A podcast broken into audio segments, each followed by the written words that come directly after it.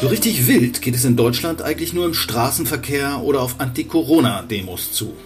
Wer echte Wildnis will, muss lange suchen. Gerade mal mickrige 0,6% der Landesfläche sind derzeit geschützte Wildnisgebiete. Doch was ist eigentlich Wildnis? Dieser Frage gehen wir in unserer neuen Episode von Überleben mit Albert Wodke nach. Er kümmert sich beim WWF um die Wälder und Felder also die Flächen, die der Stiftung gehören. Albert ist angetreten, um Deutschland ein Stück wilder zu machen. Hallo Albert, da hast du dir ja einiges vorgenommen.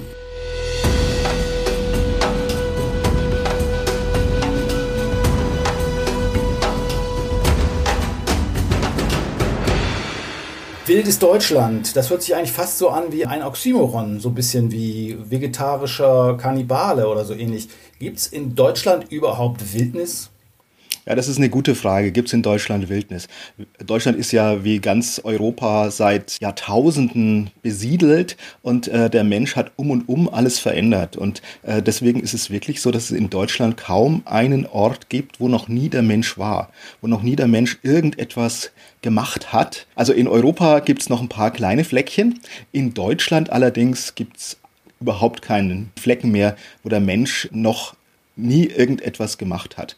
Also ist das die Definition von Wildnis, dass der Mensch da irgendwie nicht zugange gewesen ist? Also ist es keine Wildnis, wenn durch die WWF-Büros in Berlin die Mäuseplage pirscht? Ja, das ist alles eine Definition. Was versteht man unter Wildnis? Das ist so die Definition der, der Biologen, ja, dass man sagt, Urwälder, das sind ja meistens Wälder, das sind solche, wo noch nie ein Mensch irgendetwas gemacht hat. Also ursprüngliche Wildnis. Okay, das heißt, ein Mensch hat in Wildnis auch nichts zu suchen. In der klassischen Definition von den Biologen hat in der Wildnis der Mensch nicht viel zu suchen. Das heißt, er hat keinen deutlichen Einfluss. Natürlich hat auch in den Regionen, die wir so allgemein als Wildnis betrachten, im Amazonas-Regenwald, im Kongo oder äh, in den letzten Resten auf Borneo, natürlich gibt es da auch menschlichen Einfluss. Aber natürlich nicht so, dass der einen deutlichen Einfluss auf das Ökosystem nimmt. Und das ist in Deutschland anders. Seit Jahrtausenden ist der Mensch da zugange. Und man muss auch sagen, dass der Mensch ja zeitgleich mit den Bäumen gewirkt hat, als die Eiszeiten zu Ende gingen. Die letzte Eiszeit, die ging vor 10.000 Jahren zu Ende. Und da kennt ihr wahrscheinlich noch so aus äh, dem Unterricht oder alten Bildern, ja, da war dann das Wollmammut und die Rentiere und da war so eine Landschaft, wie man sie heute irgendwie im Norden findet, ja, so in der Tundra, es war so eine Tundralandschaft.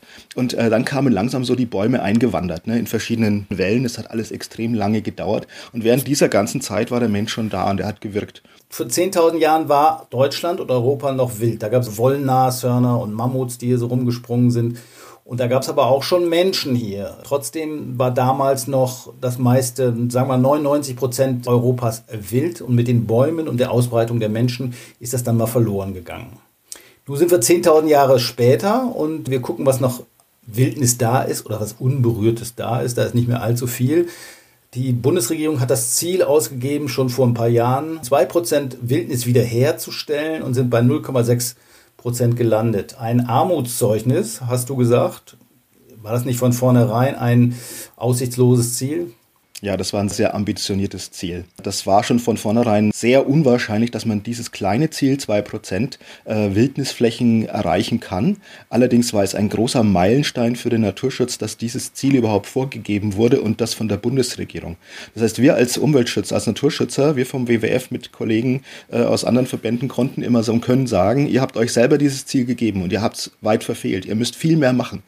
Und nur dadurch, dass dieses Ziel da drin stand in der nationalen Strategie zur biologischen Vielfalt, nur deswegen sind wir jetzt so weit gekommen, dass wir jetzt immerhin 0,6, 0,7, je nachdem wie man es zählt, Prozent ähm, neue Wildnis haben. Das heißt Flächen, äh, in denen die Natur Natur sein darf. Und wir verstehen unter diesen Wildnisflächen größere Flächen. Ja? Also nicht jetzt einfach nur zwei Bäume, äh, die da herumstehen und wachsen dürfen oder so ein, so ein kleines wildes Eckchen im Garten. Das ist keine Wildnis, wie wir sie verstehen, sondern das sind große Flächen, in denen die Natur Natur sein darf und sich die natürlichen Prozesse entwickeln dürfen nach eigenen Gesetzmäßigkeiten, ohne dass der Mensch eingreift.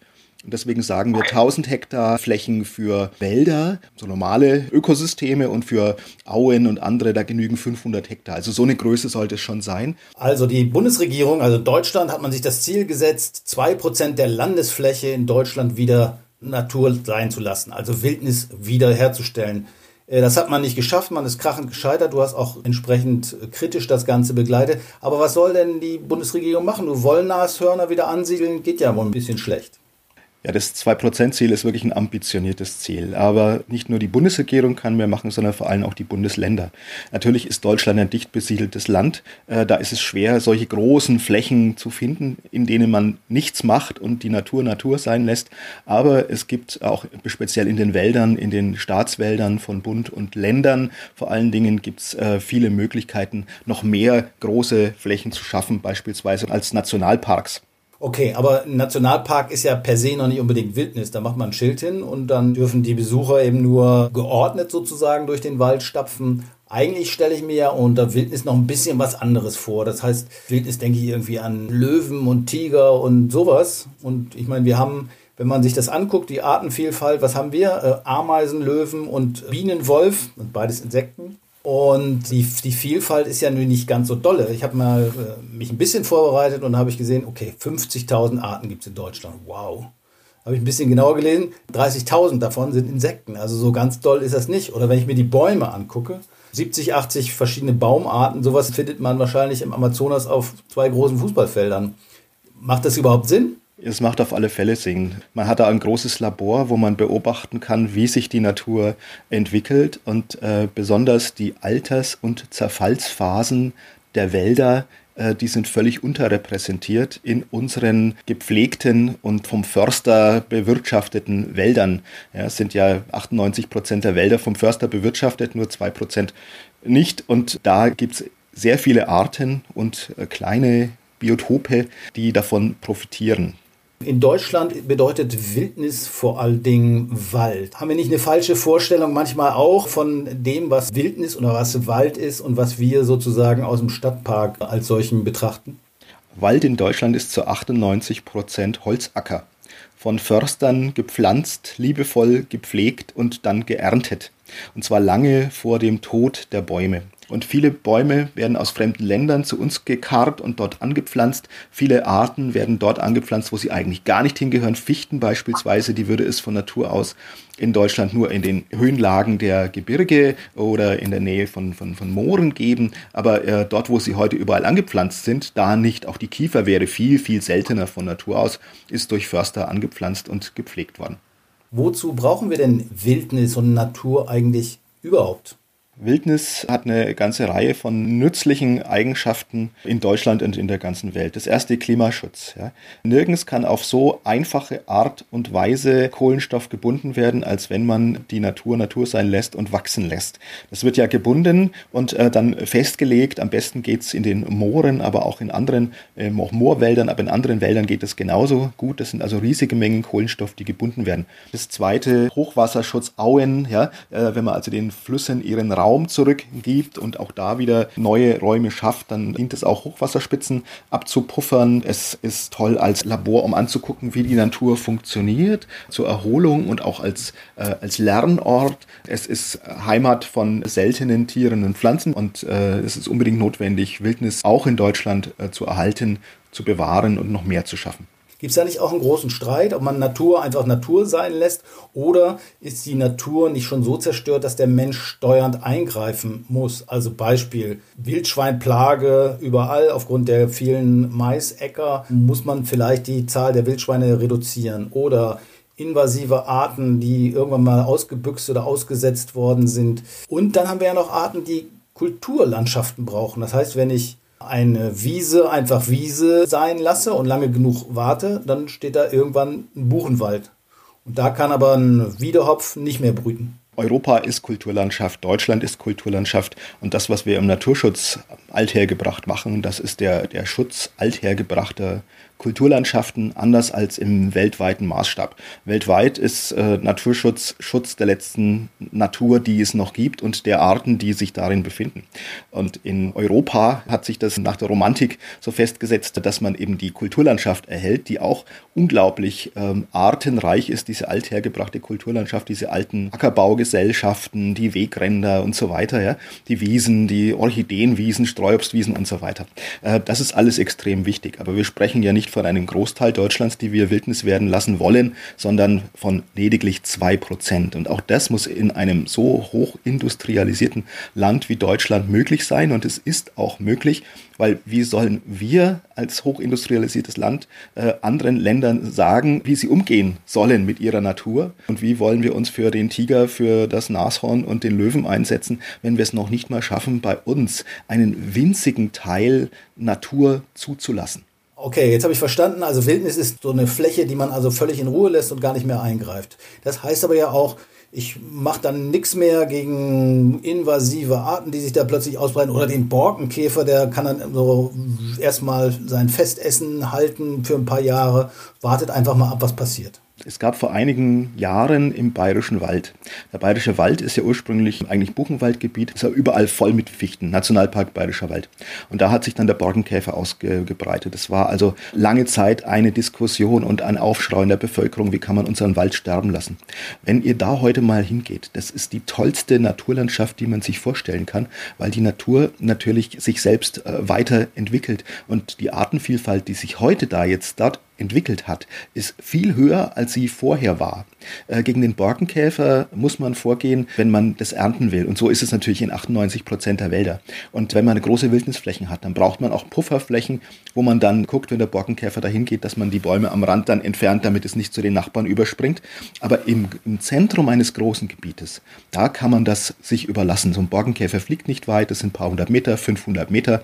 Wenn man also im Zentrum der Fläche Borkenkäfer hat, so haben wir das auf unseren eigenen WWF-Flächen, dann lassen wir die, dann sterben die ab und dann bieten sie ein unglaublich tolles Habitat für seltene holzbewohnende Arten, für Käfer, für Pilze und für viele andere und es entwickelt sich dort ein Urwald von morgen. Also wenn man da ein paar Jahre wartet, dann ist da eine herrliche Landschaft, die sich daraus entwickelt hat. Wir haben ja momentan große Waldschäden zu beklagen, vor allen Dingen auch durch die lang anhaltende und wiederkehrende Dürre. Äh, und den Klimawandel natürlich. Äh, der Erhitzung führt dazu, dass viele Baumarten, auf die die Förster gesetzt haben, nicht mehr so ganz klarkommen. Ist das nicht eine große Chance jetzt, weil viele Nadelwälder ohnehin erneuert werden müssen, viele Wälder umgebaut werden müssen oder sich von alleine umbauen lassen? Für die Forstwirtschaft ist es natürlich eine Katastrophe, weil die ja nicht innerhalb von einem Jahr das ganze Holz haben wollten. Und wenn es vom Borkenkäfer befallen ist, ist es auch oft nicht mehr so wertvoll. Da ist es natürlich schlecht, aber aus Naturschutzsicht ist es sicherlich in manchen Gebieten von Vorteil, ähm, wie man im Harz beispielsweise, da ist ja sehr viel jetzt abgegangen. Wenn man da hinguckt in ein paar Jahren, das wird sicher ganz fantastisch werden. Was soll denn so ein privater Waldbesitzer machen? Also der Staat sagt, wir wollen jetzt hier Wildnis machen oder Wildnis zulassen, Wildnis erlauben kann man natürlich staatliche Flächen nehmen, aber man kann ja auch private Flächen, könnte man ja auch nehmen, aber dann muss man ja wahrscheinlich die Waldbesitzer mindestens entschädigen oder haben die auch ein Interesse daran, wilden Wald zu haben? Man muss Waldbesitzer entschädigen. Und das machen wir auch, also indem wir Flächen kaufen von privaten Eigentümern oder mit dem Wildnisfonds den, der Bundesregierung, den wir gemeinsam einrichten konnten, mit anderen äh, Verbänden zusammen in der Initiative Wildnis in Deutschland. Das ist so ein Verband von 19 Organisationen, die sich für mehr Wildnis in Deutschland einsetzen.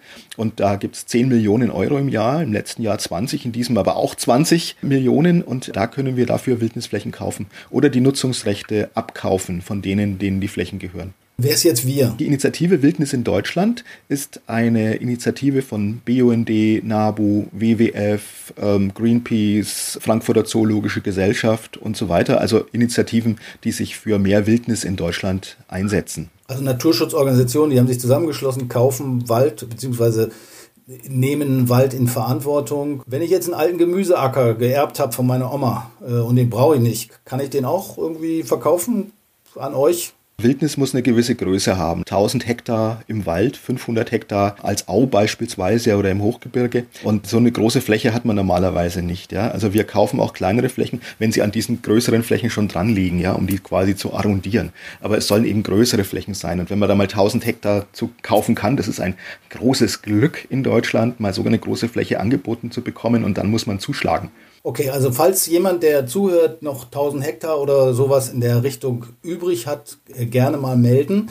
Eine andere Frage, die sich mir auch stellt, in Lateinamerika gibt es ja so Fälle, wo Millionäre oder Milliardäre riesige Ländereien gekauft haben. Wäre das nicht auch schön? Vielleicht könnte man ja mal bei Tesla nachfragen. Das wäre großartig. Also wir haben auch schon Großspender, die nicht so wohlhabend sind, dass man da riesige Flächen mitkaufen kann, aber kleinere. Und da sind wir sehr dankbar drüber, dass es also wirklich Leute gibt, die uns unterstützen, Flächen aus der Nutzung zu nehmen und Wildnis, Urwälder von morgen zuzulassen. Okay. Nur haben wir viel über Wald geredet. Ist Wildnis immer Wald oder kann das auch eine andere Landschaftsform sein? Oder ich denke mal an den Großstadtdschungel. Wenn man Natur Natur sein lässt in Europa, dann würde das allermeiste Wald werden. Es gibt nur wenig Gebiete, in denen kein Wald wäre, wenn es den Mensch nicht gäbe. Das sind einmal die Moore, das sind äh, die Hochgebirge, das sind Flächen an der Küste, Wattenmeer. Ja. Das sind die Flächen, die keinen Wald tragen würden. Alles andere wäre Wald.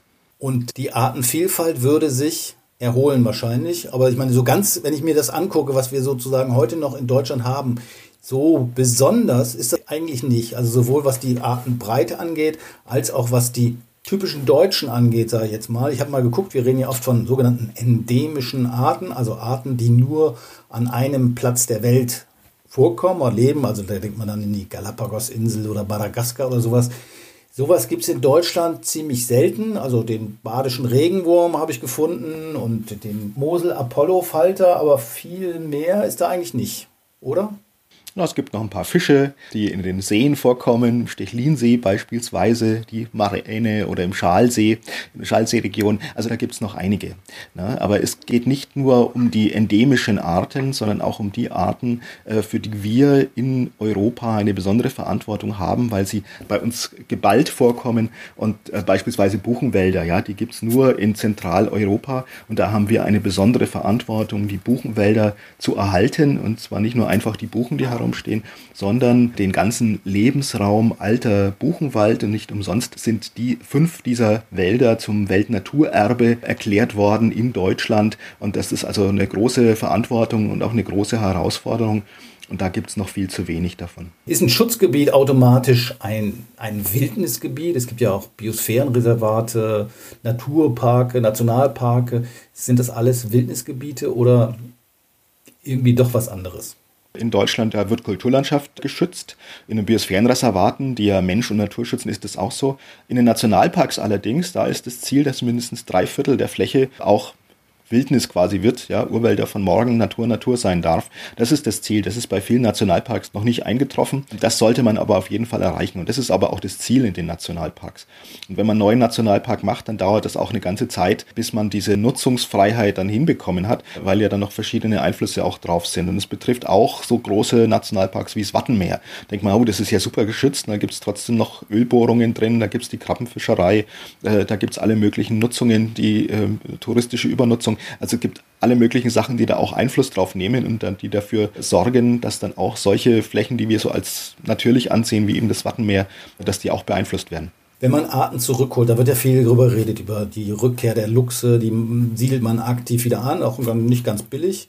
Äh, der Wolf ist von alleine wiedergekommen, aber fängt man nicht eigentlich bei den kleineren Viechern an? Also holt man mal wieder ein paar Wanzen, Heuschrecken zurück oder ist das so, dass man lässt einfach die Landschaft in Ruhe und dann kommen die von alleine? Das Ziel ist, die Natur Natur sein zu lassen und äh, dass sich dann auch die Arten, die sich da wohlfühlen, wieder zurückkommen oder von den kleinen Resten, in denen sie noch vorgekommen sind, sich wieder ausbreiten können. Es gibt einen kleinen Käfer, das ist der Knochenglanzkäfer. Und dieser Knochenglanzkäfer, der hat eine ganz interessante Biologie. Der lebt nämlich in ganz alten Höhlen mit Mulm von Eichen oder teilweise auch Buchen. Und also erstmal muss ein Baum alt werden, ja, und muss weit über 100 Jahre, 150 Jahre alt werden, dass er überhaupt so dick ist. Dann muss ein Schwarzspecht kommen, muss da eine Höhle machen. Dann muss der Schwarzspecht wieder ausziehen. Dann muss da ein Nachmieter kommen. Das kann dann zum Beispiel eine Eule sein, ja, ein Vogel. Äh, der Vogel muss wieder ausziehen, ja, und dann auch seine Hinterlassenschaften haben. Dann muss dann noch ein Säugetier einziehen, zum Beispiel ein Schläfer oder eine Fledermaus. Die Fledermaus muss dann dort sterben. Und da, nur dann kann dieser Knochenglanzkäfer wieder dort vorkommen und leben.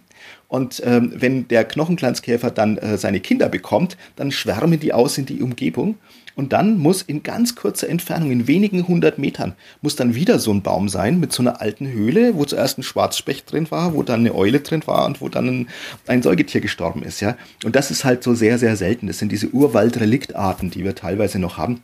Und da haben wir eine große Verantwortung. Und solche Urwaldreliktarten haben wir beispielsweise in alten Wäldern, die jetzt neue Urwälder von morgen werden können, in Thüringen beispielsweise in der Hohen Schrecke, dann wieder gefunden. Also dieser Knochenglanzkäfer, der braucht irgendwie einen Baum, der alt ist und der eine Höhle hat, die schon x-mal benutzt werden von verschiedenen Arten, vom Specht bis zur Eule und zur Fledermaus. Und dann kommt er wieder. Und dann freuen sich die Naturschutzorganisationen, dann freut sich Albert. Aber brauchen wir den? Ja, wenn einzelne Arten aus diesem Netz der Organismen herausgerissen werden, dann ist es nicht immer so, dass das ganze Netz zerreißt. Aber wenn immer mehr von diesen Knotenpunkten herausgenommen werden, irgendwann zerreißt es dann und äh, das kann dann auch ganz, ganz schnell gehen. Und so ist es überall auf der Welt und natürlich auch bei uns. Bei einzelnen Arten weiß man nie genau, ob es jetzt an der Art liegt, dass jetzt das ganze ja. System zusammenbricht. Der Knochenglanzkäfer. Also wieder was gelernt. Ich hatte vorhin noch mal versucht anzudeuten, Natur gibt es ja nicht nur in, in, der Wildnis. Also in der Küche vom WWF gibt es neuerdings Mäuse. Bei mir im Garten habe ich gestern einen Grünspecht gesehen. Ich sah aus wie ein Papagei. Ich war ganz begeistert. Nicht nur ein, sogar zwei. Das ist ja auch Natur. Aber es ist keine Wildnis, richtig?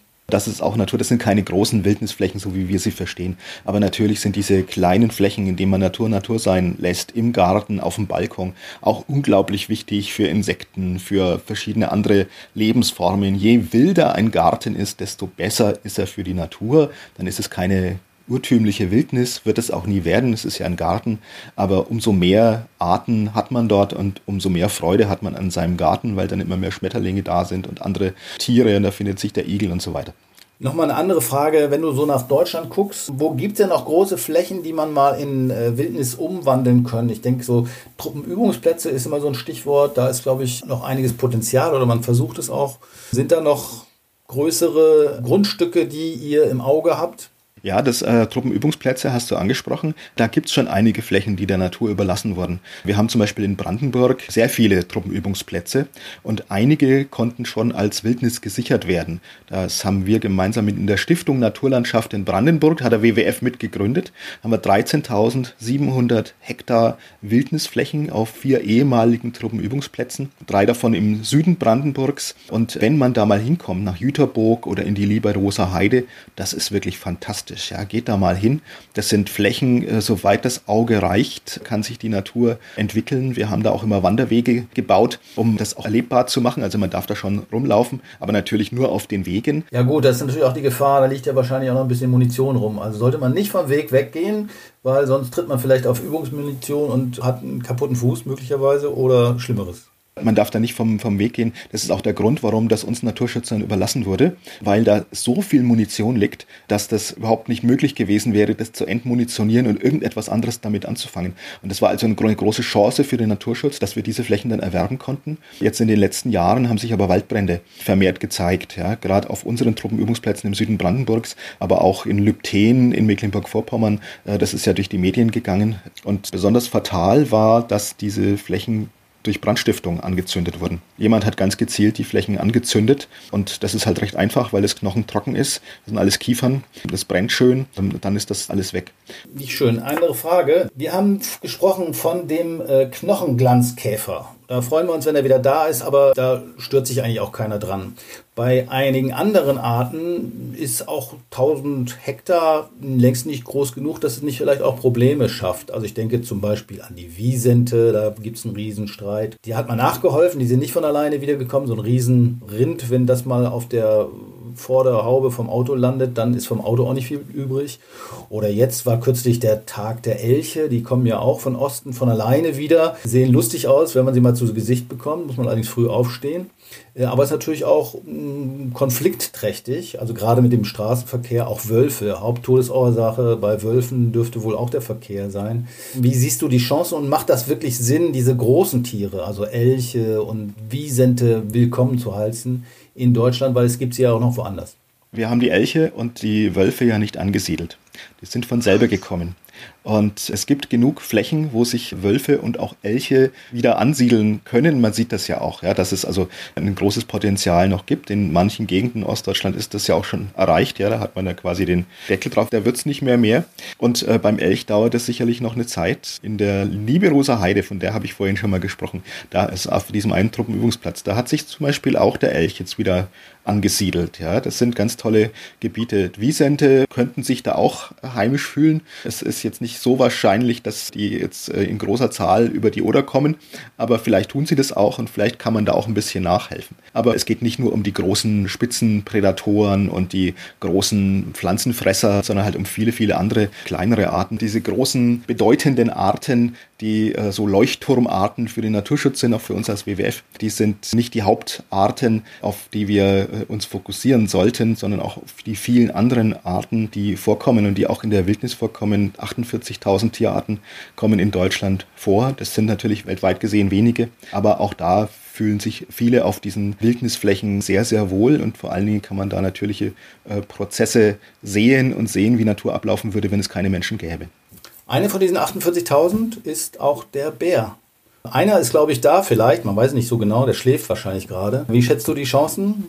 Haben wir in 50 Jahren wieder mehr? Ja, es könnte sein, dass immer wieder mal ein Bär vorbeikommt und dass der sich vielleicht auch so heimlich tummelt wie der eine, der jetzt wieder da sein soll, wo man immer wieder Spuren findet. Aber der hat natürlich so große Raumansprüche, dass der sich jetzt nicht auf die 1000 Hektar Wildnisflächen beschränken ließe, sondern der braucht natürlich einen größeren Streifraum, so wie das ja auch bei den äh, Wölfen ist, die man auch nicht auf die Truppenbusplätze einsperren kann, sondern die auch überall herumlaufen und sich in vielen Bereichen wohlfühlen. Schönes Schlusswort. Vielen Dank, Albert. Wir lassen uns überraschen, ob es der Braunbär oder der Knochenglanzkäfer als erstes schafft, sich wirklich im wilden Deutschland zu etablieren. Wir arbeiten auf jeden Fall daran. Schön wäre es, wenn auch die Bundesländer mehr Wildnis wagen würden und zum Beispiel mehr Nationalparke ausweisen und frei werdende Flächen der Natur zurückgeben. Bis dahin können wir ja alle schon mal im eigenen Garten anfangen. Es muss ja nicht gleich der Bär sein, für den Anfang wäre ein Nashornkäfer vielleicht auch ganz schön. Das war's von Überleben in dieser Woche. Mein Name ist Jörn Ehlers und ich bedanke mich fürs Zuhören und bis zum nächsten Mal.